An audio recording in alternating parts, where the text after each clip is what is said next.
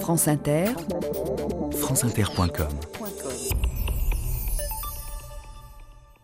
Bonjour, aujourd'hui un des peintres les plus singuliers du XXe siècle, Amedeo Modigliani. Modigliani était notre aristocrate. Il nous dessinait aux tables de la rotonde, comme il nous jugeait, nous aimait ou nous contredisait. Son dessin était une conversation silencieuse. Jean Cocteau. «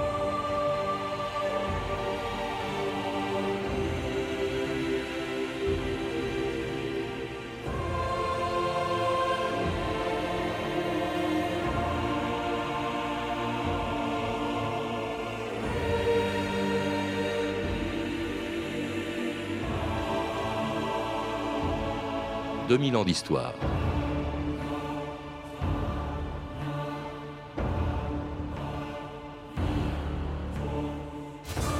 Jusqu'à sa mort à 36 ans, le corps ravagé par l'absinthe, la drogue et la tuberculose, Modigliani aura essayé de vendre pour une bouchée de pain des toiles qui valent aujourd'hui des fortunes. Il avait pourtant si profondément marqué ses contemporains que le jour de ses obsèques, le 27 janvier 1920, tout ce que Paris comptait de peintres, de sculpteurs, d'écrivains et de poètes était venu au Père Lachaise pour lui rendre un dernier hommage. Il y avait Max Jacob, Kissling, Soutine, Brancusi, Derain, Fernand Léger, Utrio, Van Dongen, Vlaminck, Fujita et même Picasso qui murmura à l'oreille de Francis Carco Tu vois, maintenant il est vengé. C'est dire à quel point, sans avoir adhéré à aucune école, cet artiste singulier avait fasciné tous ceux qui l'ont connu, comme à l'âge de 16 ans en 1902, Modigliani avait impressionné son professeur de peinture à l'Académie de Florence. Les enfants, Saluez, monsieur Fattori. Bonjour, maître. Bonjour, maître. Voici Martinelli, euh, Manlio Martinelli. C'est pas mal. Mélangez davantage les couleurs de votre palette. Et voici le bon élève dont je vous ai parlé. Bien, bien, ah, vraiment bien. Ah, voilà un jeune homme qui ne manque pas de talent. Amedeo Modigliani, surnommé Dedo. Ah, eh bien, mais c'est tout à fait l'atmosphère de la banditella sous un ciel couvert. ah, mais ça me plaît.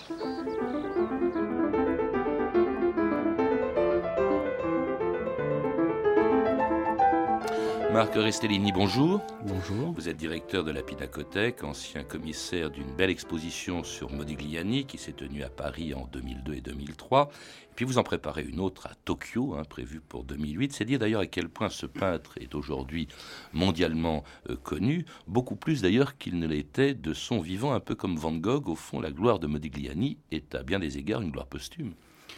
C'est-à-dire que Modigliani étant mort très jeune, et la, gloire commençait, la, reconnaissance commençait à venir, déjà dans le, milieu artistique, auprès de ses, amis et des autres peintres. Il commençait à être connu, il commençait à avoir une réputation, mais il a été, euh, il a été balayé par la mort. Et effectivement, sa mort dramatique, et surtout celle de sa compagne Jeanne Buterne, qui se suicide le lendemain euh, de, sa, de sa mort va provoquer une espèce de choc artistique, euh, de choc dans le monde des, des artistes. Euh, c'est une mort dramatique. Elle se jette du, du, cinquième étage de son immeuble. C'est une enfant, pratiquement elle a 21 ans. Qu'est-ce qui l'a poussée à faire ça? Est-ce que c'est la passion pour l'homme? Est-ce que c'est euh. Est-ce qu'elle était sous l'emprise? Ça fait de Modigliani un espèce de monstre sacré. Tout d'un coup, il change de dimension, il devient autre chose. Et alors, il a une vocation euh, très précoce. Hein. Euh, je crois qu'en fait, il commençait à, se passionner pour le dessin, la calligraphie très tôt, et, à se passionner non pas pour l'art moderne dont il allait devenir un précurseur, mais alors pour des peintres et des sculpteurs de la Renaissance italienne. C'est ça, ce sont ces modèles, ces maîtres, ces véritables maîtres, euh, bien avant qu'il qu n'ait commencé à peindre. La tradition italienne est importante chez Modigliani, c'est indéniable. Euh, néanmoins, c'est Modigliani est mort à 36 ans d'une maladie qu'il avait déjà eue en étant, euh, en étant enfant adolescent. À 14-15 ans, il a euh, une tuberculose. tuberculose. Cette tuberculose, à cette époque, il faut comprendre, on en mourait. Modigliani, donc, est un miraculé. Il ne meurt pas de sa tuberculose, il est sauvé par des soins extrêmement attentifs que lui prodigue sa mère. Et il va devenir, aux yeux de sa mère et à, ses yeux lui-même un espèce de, miraculé, d'être hors du temps, hors du monde, un être à part. Et c'est vrai qu'il aura eu euh, la promesse de sa mère que s'il restait en vie après cette, euh, après cette maladie, il deviendrait peintre. Donc sa mère a exaucé ce vœu. Et euh, Modigliani, comme tous les, grands artistes, effectivement, été attiré par la création artistique extrêmement jeune. Et, c'est après sa maladie qu'il a commencé réellement à peindre, à suivre un enseignement, à voyager. Euh, Dans son pays d'origine, hein, il est né, il faut le rappeler, en 1884 à, mhm. à, Livourne. Effectivement, il voyage partout et là, il découvre justement ces, ces, ces peintres, ces sculpteurs du Quattrocento à Naples, à Venise, euh, à, à, Florence. Euh, et, plus, intéressé d'ailleurs au départ, et même il le sera toute sa vie, par la sculpture que par la peinture aussi, Marc Stellini. La sculpture est au centre de sa création. C'est d'ailleurs ce qu'on va développer dans l'exposition de 2008. Euh, l'exposition sera sur Modigliani et le La sculpture comme en fait euh, euh, totem, comme tel que Brancusi l'a défini, tel que Brancusi va lui apprendre, c'est-à-dire comme une espèce de référent à des cultures. Alors certes, il y a l'Italie, mais il y a aussi toutes ces cultures auxquelles Modigliani va s'intéresser et pour lesquelles il va faire une espèce de synthèse et créer un espèce de pont dans la suite absolument logique de ce qu'a fait Gauguin entre les arts primitifs, ce qu'on appelle aujourd'hui les arts premiers, c'est-à-dire art africain, art océanien, euh, l'antiquité égyptienne, et l'art occidental. Et ça, c'est essentiel. C'est le point incontournable qui fait, qui forge l'art de Modigliani. Alors, ce, qui va l'en empêcher, en fait, c'est sa, tuberculose. Euh, alors, ça, c'est en Italie. Et puis, un jour, convaincu donc que ce n'est pas dans son pays, justement, qu'il pourra le mieux euh, s'exprimer, il arrive en 1906 à Paris, où il va rencontrer les plus grands peintres du début du XXe siècle. Excusez-moi, je cherche un atelier. Je suis peintre. Italien? C'est à cause de ma tête, c'est ça? Mhm. Hé, tu cherches un atelier? Oui. Je connais un endroit où il n'y a que des ateliers d'artistes. Si tu veux, je peux t'accompagner. Je m'appelle Amedeo Modigliani. Et toi, tu as dit? Momo, Maurice et Viens, on va un Qu'est-ce que tu peins, hein? Des vues de Paris. À l'huile euh, D'après nature, comment tu peins? À l'huile, à l'aquarelle. Ma mère aussi est peintre, et un bon peintre, tu peux me croire. Elle est même assez renommée. Valadon, Suzanne Valadon. Elle a été le modèle préféré de Toulouse-Lautrec. Mais qui est Toulouse-Lautrec? Le prince de Montmartre. Mais tu sais vraiment pas grand-chose, on dirait. Il va falloir t'y mettre, il est temps de rattraper le temps perdu. Et c'était l'extrait d'un film de Franco Taviani avec Richard Berry dans le rôle de Modigliani. Modigliani, donc, qui en 1906 arrive à Paris et rencontre au fond tous les peintres et les sculpteurs européens qui s'y sont donné rendez-vous. Il y a Van Dongen qui vient de Hollande, il y a le sculpteur roumain Brancusi, il y a Fujita qui vient encore de beaucoup plus loin, du Japon, Soutine de Lituanie, Kisling de Pologne, euh, et puis euh, évidemment le plus célèbre d'entre eux à l'époque qui est Picasso venu d'Espagne. Comment expliquer euh, que finalement, Marc Restellini, que tous ces peintres soient venus se donner rendez-vous à Paris au même moment en ce début de XXe siècle? Qu'est-ce qui les fascinait dans Paris? Qui... Pourquoi y sont-ils venus? Paris est un espèce d'Eldorado culturel à cette époque. C'est un, c'est un lieu où se passe la culture, c'est un lieu euh, qui est l'émanation d'une vieille tradition euh, qui va attirer à cette époque effectivement tous les artistes euh, d'Europe, d'Europe centrale, et créer dans ces années entre 1905 et 1939, 40, la, ce qu'on a appelé l'école de Paris, avec une attraction extrêmement forte. On est dans euh, l'impression que euh, on peut devenir euh, célèbre, on peut réussir. Il y a des grands artistes, il y a eu, il y a des grands marchands. Il y a tout ce qui s'est passé une, avec une émulation aussi entre eux. Puis alors, ils se retrouvent, ils vivent ensemble. Ils ne font pas que peindre ou sculpter ou écrire, parce qu'il y a aussi des poètes parmi eux. Mais ils se retrouvent toujours au même endroit. Alors, ce sont deux quartiers. Il y aura eu d'abord Montmartre avec son, son célèbre bateau lavoir, et puis Montparnasse plus tard avec la cité Falguière, euh, et puis tous ces cafés, la Rotonde, le Dôme, la Closerie des Lilas, euh, où d'ailleurs Modigliani se fait tout de suite remarquer, et notamment parce qu'il buvait énormément, il se droguait aussi. Marc Restellini.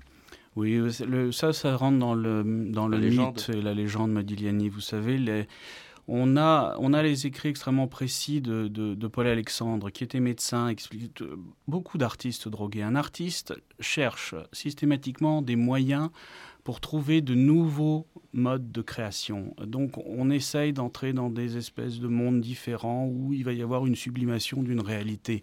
La drogue, l'alcool en fait partie. Picasso s'est drogué aussi. Mhm. Euh, on n'en fait pas grand cas, mais pendant une période certaine, Picasso a utilisé la drogue aussi comme élément, comme instrument lui permettant de de trouver des, mondes imaginaires à représenter. Modigliani utilise la drogue comme ça. Paul, Paul Alexandre, qui a été son marchand, médecin, euh, qui a justement euh, accueilli Modigliani dans cette communauté d'artistes de la rue du Delta, euh, qui atteste que cette euh, ce monde des artistes est une, est une communauté où tout le monde se retrouve. Et la drogue était un des sujets euh, qui était euh, utilisé, approfondi, étudié pour voir comment ça pouvait avoir des répercussions sur la création. Donc oui, Modigliani s'est drogué, ça n'était pas un drogué. L'alcool relève de la même chose, sauf que Modigliani effectivement buvait beaucoup. Mais par l'alcool, il... Alors, ce qui, est, étonnant aussi, c'est que quand il arrive à Paris, au fond, la peinture s'est divisée en deux grands courants. À l'époque, vous avez, on a les fauves avec Matisse, avec Vlaminck, avec Derain, avec Van Dongen, et puis il y a évidemment les cubistes euh, qui commencent à apparaître derrière Picasso. Lui, en revanche, n'appartient à aucune école. Et on a l'impression que pendant des années, il arrive en 1906, et ça va durer comme ça longtemps, il se cherche en fait, il cherche un style. Il cherche pas un style, en fait. Il sait la voix qu'il doit avoir. Il faut encore sortir de cette idée que Modigliani était un peintre léger. Modigliani n'est pas un peintre léger. Modigliani est un intellectuel. Il parle français comme vous et moi. On n'a même absolument pas la preuve qu'il ait un accent. Euh, il a une connaissance de la littérature, de la philosophie qui est extrêmement approfondie. C'est un être hors du commun, Modigliani. La phrase de Cocteau tout à l'heure que vous citiez parlait d'un aristocrate. Modigliani est un aristocrate et il se considère comme tel, ce qui lui donne un espèce de côté un peu arrogant où il considère qu'il est légèrement supérieur aux autres. Il, euh, lit dès 1909, on, a, on en a la trace par des courriers, Les Chants de Maldoror, euh, qui est un ouvrage qui sera considéré comme découvert en 1923 par euh, Cocteau. Donc, si vous voulez, dès 1909, Modigliani a ce livre comme livre de chevet. C'est le, livre de base des surréalistes.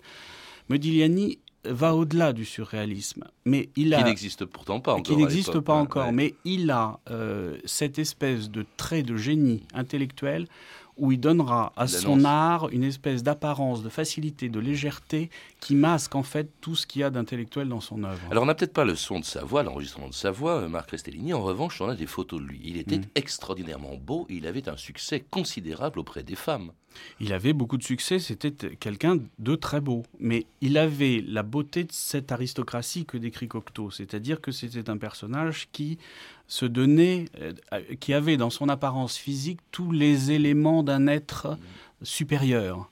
Euh, on a les témoignages extrêmement précis de la rencontre avec Anka Zborowska, avec euh, Lunia Tchaikovska. Tous décrivent Modigliani comme un personnage hors du commun, quelqu'un de différents. Et puis aussi avec celle qui était à l'époque l'égérie du tout Paris littéraire, devenue la maîtresse de Modigliani, avec laquelle il va d'ailleurs passer deux ans d'une passion extraordinairement violente, Béatrice Hastings, qui lui servait aussi de modèle.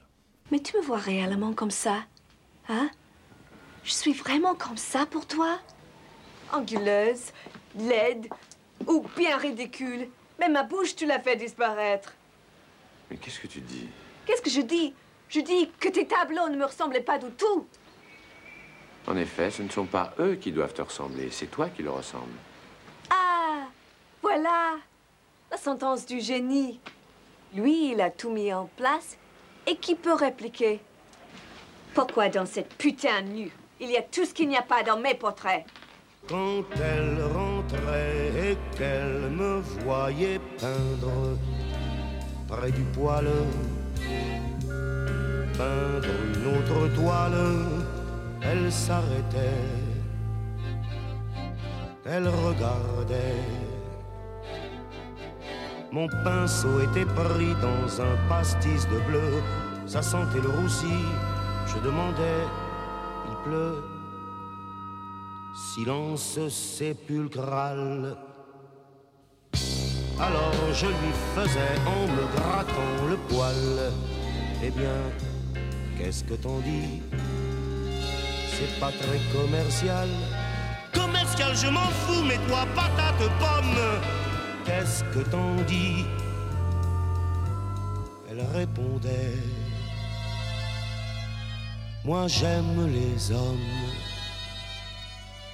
Ils sont tous maudits, maudits, maudits, maudits. Maudits Digliani. Claude Nougaro, Maudit, Modigliani. Euh, Modigliani qui, toute sa vie, d'ailleurs je suis assez étonné, dans, je vois dans le catalogue de l'exposition que vous lui avez consacrée, il n'y a pratiquement que des portraits, très peu de paysages, très, pratiquement pas de nature morte. Il n'y a pas de nature morte, il y a quatre paysages qu'il a fait et effectivement l'essentiel de sa production ce sont des portraits parce que le portrait va être la continuation de son travail sur la sculpture. Le portrait va être la, euh, l'application artistique de tout ce qu'il a théorisé autour de son travail sur les cariatides, de cette figure du totem, de cette figure du masque, de cette logique de la figure primitive euh, qu'il a, qu'il a apprise, qu'il a, qu'il travaillé avec Brancusi. Et toute l'œuvre de Modigliani sera autour de ce personnage masqué, avec ses yeux absents, euh, qui est dans la même logique que celle de Picasso avec le, avec le totem dans sa, dans période des Demoiselles d'Avignon. Le travail de Modigliani et le travail de Picasso sont extrêmement parallèles pendant toute cette période, disons de la période de 1907 à 1915. Le travail de Modigliani, celui de Picasso sont parallèles, différents mais parallèles.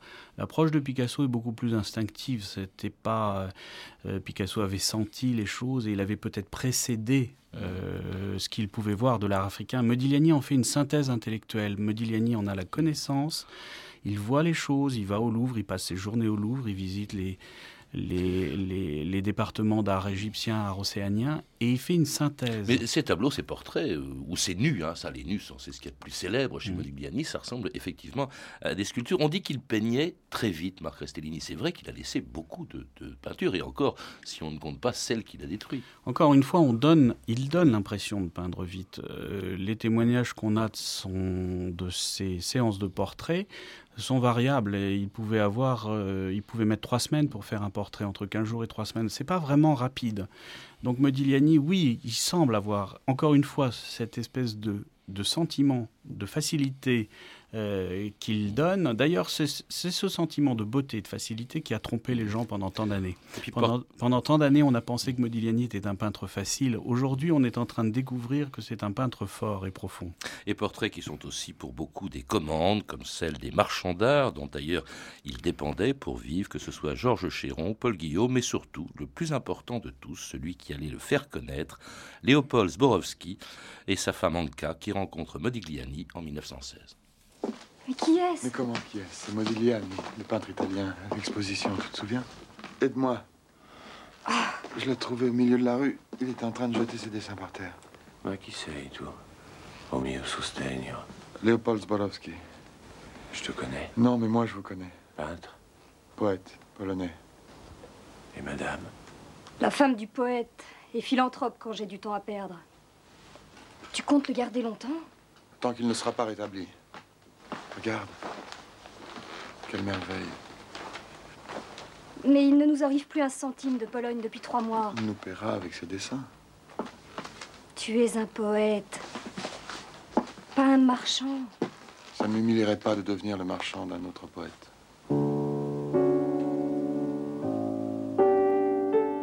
La rencontre avec Zborowski, Marc Stellini, ça a été essentiel. Ça intervient à l'extrême fin de la vie de Modigliani, qui était courte, hein, il faut le rappeler, mais c'était vraiment, d'ailleurs, un marchand d'art très original parmi les autres. C'était ce qu'on appelait un marchand en chambre, c'est-à-dire quelqu'un qui n'avait pas de galerie, à la différence de Paul Guillaume, qui était le marchand précédent de Modigliani. Euh, et en fait, Paul Guillaume euh, et, Modigliani ne s'entendaient pas très bien.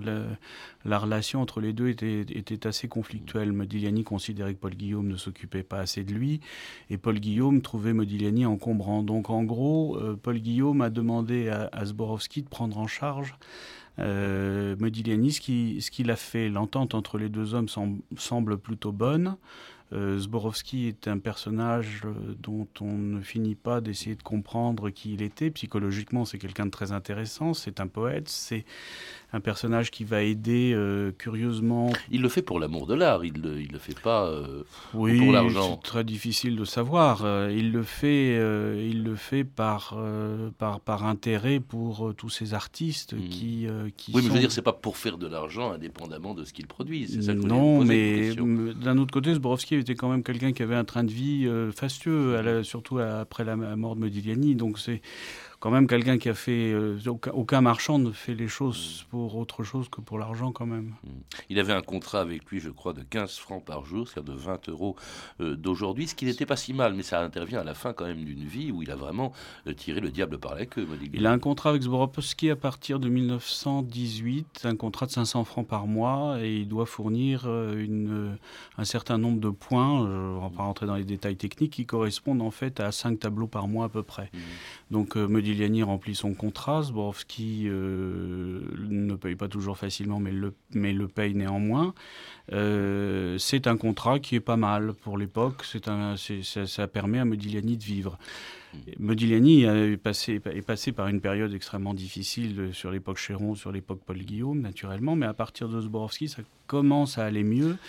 Et Zborowski commence à vendre certaines de ses œuvres dès 1919, notamment. Et, puis surtout, quand même, il organise pour lui la première exposition qui lui est consacrée. On est en pleine guerre, hein, il faut le rappeler. Euh, c'est, je crois, en décembre 1917, une exposition à la galerie Bertheveil, qui était rue Tête-Bout, et qui provoque d'ailleurs un scandale, hein, je crois, parce qu'on avait tout simplement exposé en vitrine, peut-être pour attirer le chaland, hmm. les nus de Modigliani. Il y avait un nu de Modigliani en vitrine, et effectivement, ça a provoqué euh, ça a provoqué une friction avec la préfecture qui a demandé que les œuvres soient retirées. Euh, c'était la première exposition de Modigliani à Paris dans une galerie euh, euh, en 1917, oui. Mais... Les, gens ont appelé la police qui est rentrée. Je crois que le commissaire qui arrive et qui dit Mais enfin, c'est scandaleux, un nu. Et mm. puis euh, Modigliani dit Mais qu'est-ce que c'est de scandaleux? Et puis, mm. montrant du doigt une partie bien précise du nu, il mm. dit Il y a des poils. Ben oui, mais parce que c'était la première fois qu'il y avait des poils sur les pubistes de, de, de, représentation de ah féminin. Donc c'était une, c'était une évolution dans. Euh, le nu, pour la période Renaissance, c'est une allégorie avec Modigliani, euh, déjà avec Manet et l'Olympia, c'était devenu quelque chose d'extrêmement provoquant parce que l'Olympia regardait le spectateur droit dans les yeux. Modigliani va encore au-delà. Il euh, démystifie le, mythe de la de, l'allégorie du, nu pour en faire une femme érotique. Donc c'est un scandale. Encore aujourd'hui, dans certains pays, euh, il est relativement difficile de faire euh, de faire une exposition avec des nus parce que ça peut provoquer des, des soucis. Et on était en décembre 1917. Modigliani avait plus que deux ans à vivre et Zborowski avait encore du mal à vendre ses tableaux. Modigliani pas toujours les mêmes choses. C'est plus une nouveauté. Ce n'est pas vrai. Vous ne pouvez pas dire ça. Chaque portrait est une invention complètement différente. Et puis désormais, avec Modigliani et Picasso. Oh, nous ne faisons pas de comparaison pareille. Sur le marché, Picasso a une autre cote. Avec une toile de Picasso, aujourd'hui, j'achète 20 Modigliani. Oh, lui Combien il voulait t'en donner? Écoute, Modi, calme-toi. C'est normal, nous sommes en train de traiter une affaire. Combien on les vendait au début? J'en ai marre. Tu ne dois plus discuter. Il lui plaît Donne-lui Il lui plaît pas Qu'ils aillent tous se faire enculer ils veulent donner 10 francs, ça signifie que c'est ça que je mérite. Ça suffit Mais qu'est-ce qui lui prend? Écoutez, excusez-le, il est un peu énervé. Ça va passer, on va reprendre la discussion. Un cognac.